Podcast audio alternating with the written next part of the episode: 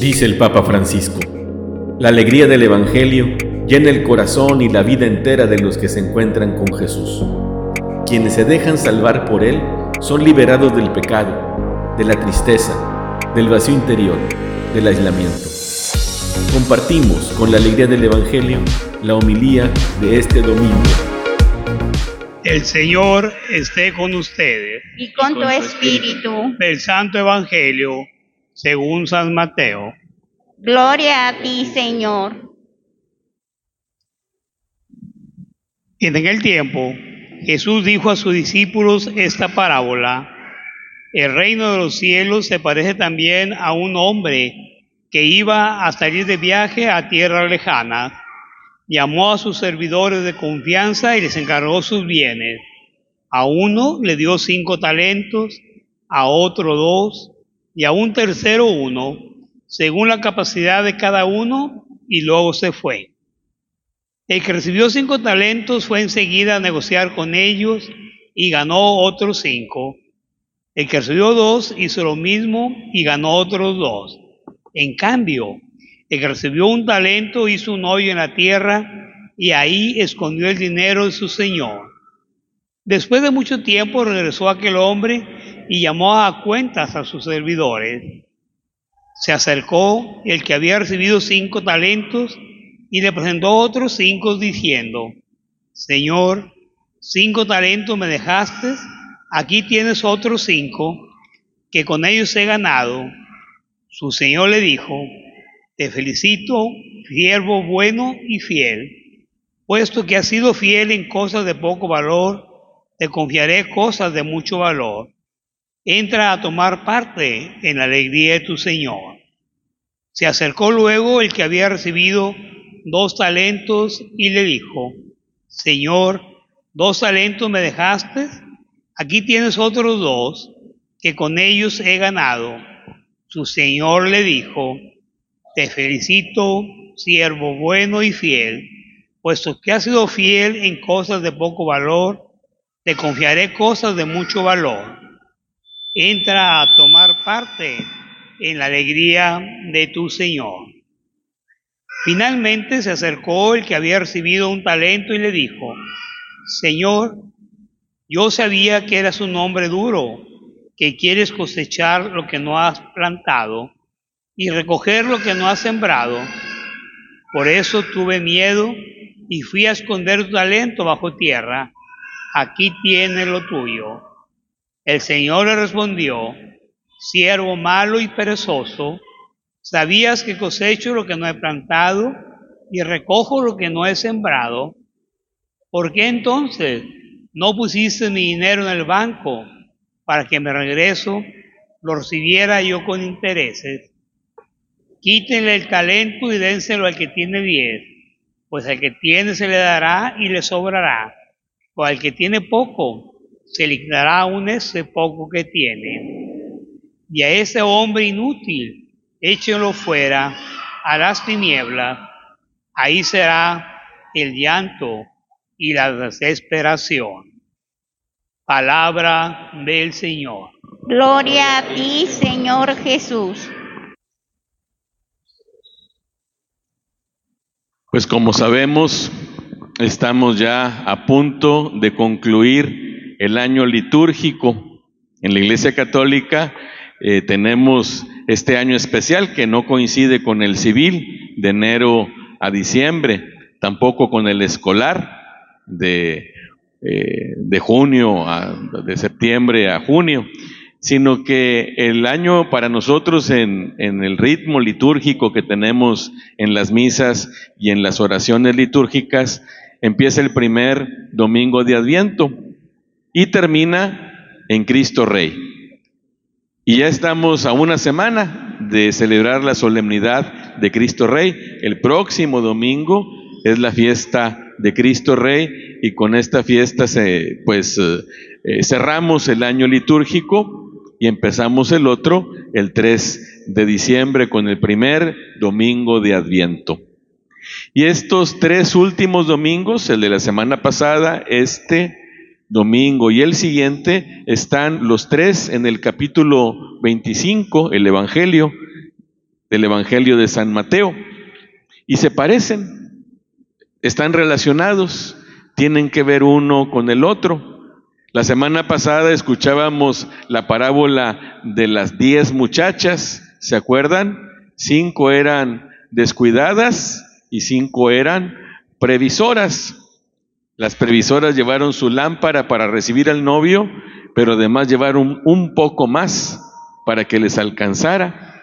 Las descuidadas no. Y ellas no pudieron entrar al banquete de bodas, mientras que las, previsoras sí. Las sabias, las muchachas prudentes pudieron entrar. Y reflexionábamos acerca de cómo es necesario que nosotros también estemos siempre preparados porque no sabemos cuándo va a venir el novio. Y hoy el Evangelio pues eh, nos habla de esta parábola, de estos, estos tres siervos de confianza de este hombre que se fue de viaje, como hemos escuchado. Lo que les da es mucho. Cuando escuchamos cinco, dos, uno, se nos puede hacer poquito, pero un talento no se refiere en este caso a los talentos que podemos tener nosotros, de tocar guitarra o de saber computadora o de eh, ser buenos para, para la música. Los talentos era una cantidad muy grande de dinero en tiempos de Jesús. No eran siquiera monedas, eran, eh, era plata, un peso concreto de, de plata. Eh, era, eran mucho, mucho dinero, porque de hecho este Señor les deja a estos tres siervos todos sus bienes. Es un, es un Señor muy, muy generoso. Y es interesante las actitudes que cada uno de estos tres personajes tienen. Los dos primeros, dice el Evangelio, inmediatamente que se fue su amo, empezaron a trabajar.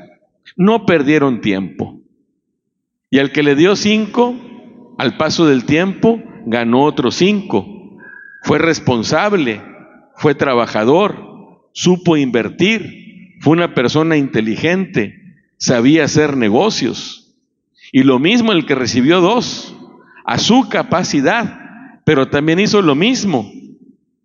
Y con responsabilidad, con laboriosidad, con mucha astucia, también dobló la cantidad de dinero que su amo le dio. En cambio, el otro ni siquiera lo mínimo hizo. Porque el amo le va, a, le va a recordar, por lo menos hubieras metido ese dinero al banco para que ganara intereses, pero ni siquiera hizo eso, lo enterró. Cuando regresa el amo después de mucho tiempo, es muy interesante lo que les dice y que podemos nosotros eh, aprender mucho de ello. El modo como se dirige a los dos primeros servidores es muy bonito. Te felicito les dice en primer lugar.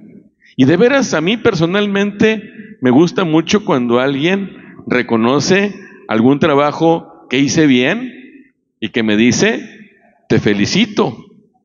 Son palabras muy bonitas, porque son palabras de reconocimiento a un esfuerzo, a una labor. Pero además le da dos piropos que también son muy bonitos. Siervo bueno y fiel.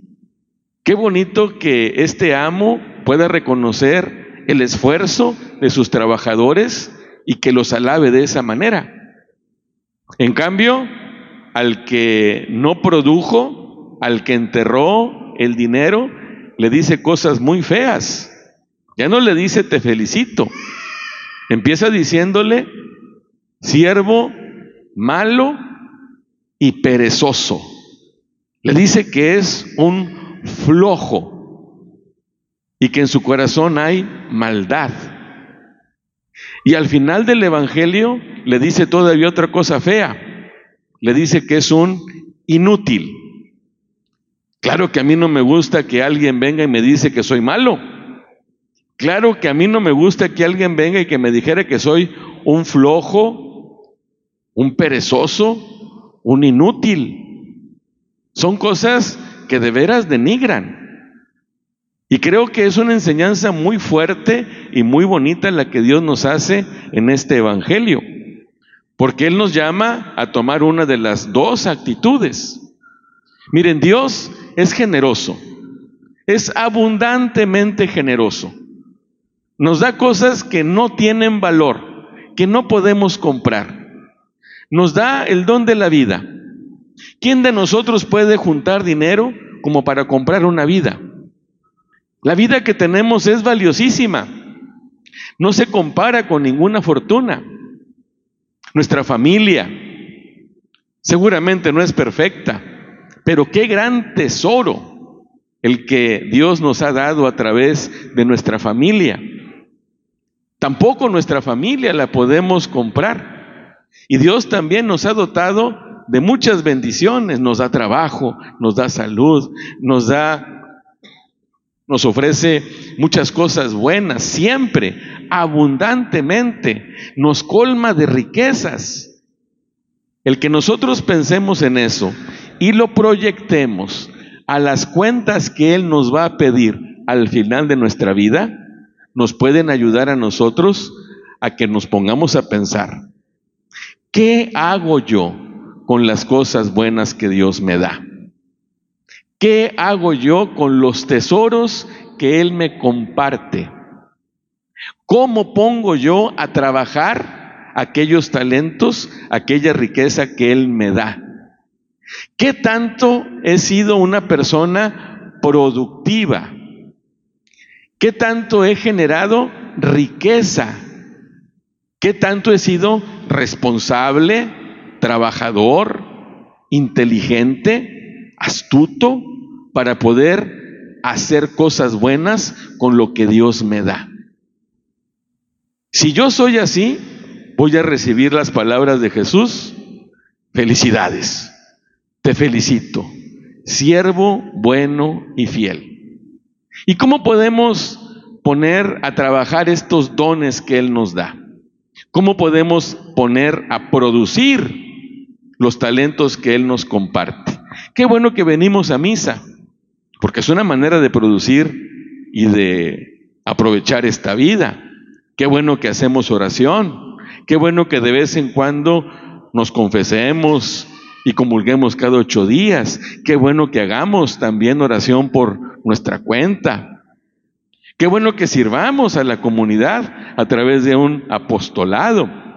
Pero también, y además de esto, Qué bueno que podamos cumplir con responsabilidad nuestro trabajo, nuestras obligaciones diarias, que no las dejemos pasar, que no las vayamos cumpliendo al y se va, con irresponsabilidad, trabajando lo menos posible. Qué bueno que podamos ser creativos en nuestros trabajos. Qué bueno que podamos ser también inteligentes en las actividades que nos encomiendan y que aprendamos a que todo lo hagamos bien. Que todo lo hagamos bien, que cumplamos con nuestro trabajo, con nuestras responsabilidades, pero también con nuestra vocación como esposos, como padres, como hijos, como hermanos, como miembros de una sociedad. Pero la semana que entra, el Señor nos va a pedir cuentas y dice el Evangelio concretamente de qué. Nos va a pedir cuentas en el juicio universal y nos va a decir que le dimos de comer, que le dimos de beber, que lo vestimos, que lo visitamos cuando estaba enfermo o en la cárcel, cuando le dimos hospedaje al ser migrante. ¿Se acuerdan del Evangelio? Los de la derecha le preguntarán, ¿cuándo hicimos eso? Y también lo harán los de la izquierda, ¿cuándo no lo hicimos? Cuando lo hiciste o no lo hiciste con uno de esos pequeños, conmigo lo hiciste o no lo dejaste de hacer. El Señor nos va a pedir cuentas del bien que hayamos hecho, especialmente con nuestros hermanos y hermanas más pobres. Nos va a pedir cuentas de lo que hayamos hecho con los dones que Él nos dio en la medida que los hayamos compartido. Y ese será el criterio del juicio. Esas son las cuentas que nos va a pedir el Señor. Qué bonito que podamos tener la oportunidad de pensar en estas cosas y que a través de nuestra vida dedicada responsablemente a hacer el bien y hacer bien las cosas, podamos nosotros también encontrar un sentido y una orientación a nuestra existencia. Que le podamos encontrar un camino de realización personal y que no va a consistir, no puede consistir en satisfacer solamente mis necesidades y pensar solamente en mí mismo. Lo que el Señor nos quiere ofrecer también, y lo dice el Evangelio a los dos primeros servidores, por haber sido fiel en las, cosas de poco valor, vas a recibir cosas de mucho valor.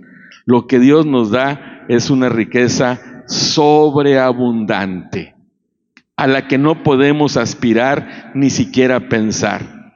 Si ya lo que Él nos da es mucho, y lo considera de poco valor, ¿cómo serán las cosas que nos quiere ofrecer al final de nuestra vida, que sí son cosas de mucho valor? ¿Y qué es lo que les dice a los dos primeros?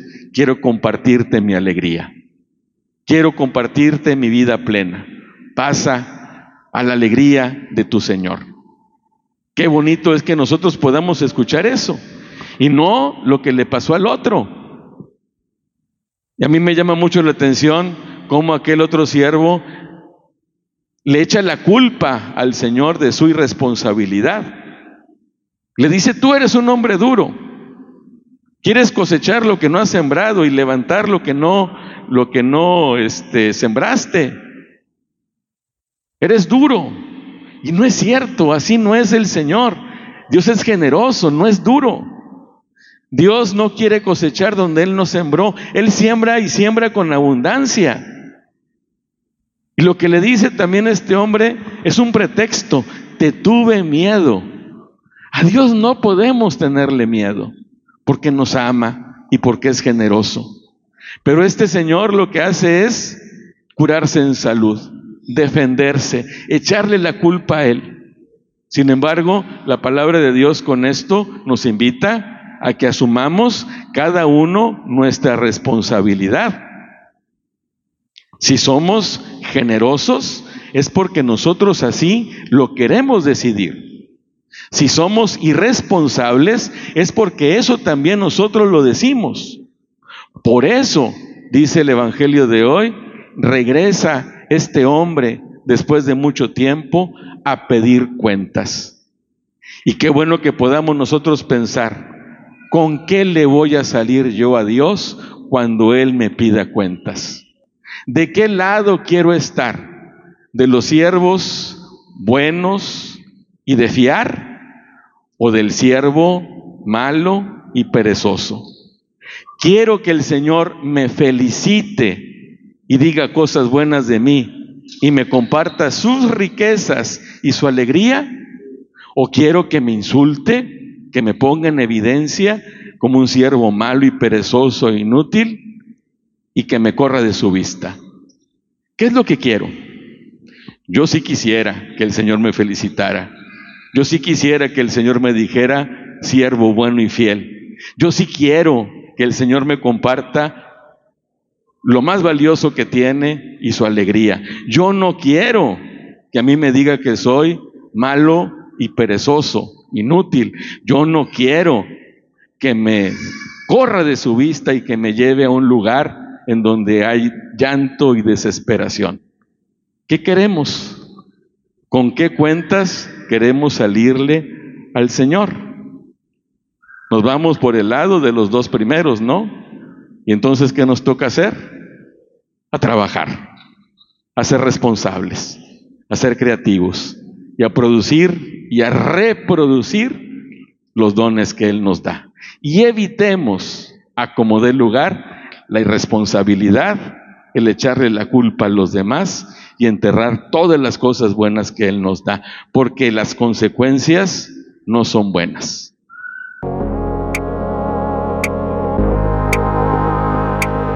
La palabra de Dios es viva, eficaz y más cortante que una espada de dos filos. Ella penetra hasta dividir alma y espíritu, articulaciones y médulas y discierne las intenciones y pensamientos del corazón. Dios nos bendiga a todos.